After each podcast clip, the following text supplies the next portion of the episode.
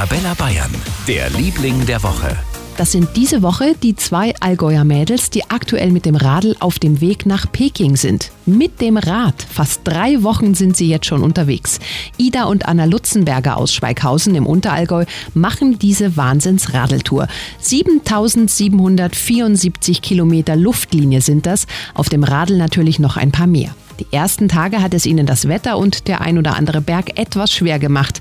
Aber ansonsten läuft's. Die Leute sind auch super gastfreundlich hier. Ja, wir wurden in Slowenien zum Beispiel bis an die Grenze von einem Fahrradfahrer begleitet oder dann in Kroatien nachmittags zum Saft und Kaffee eingeladen. Also die freuen sich richtig. Weiter bitte so. Respekt, Mädels. Viel Spaß weiterhin beim Strampeln.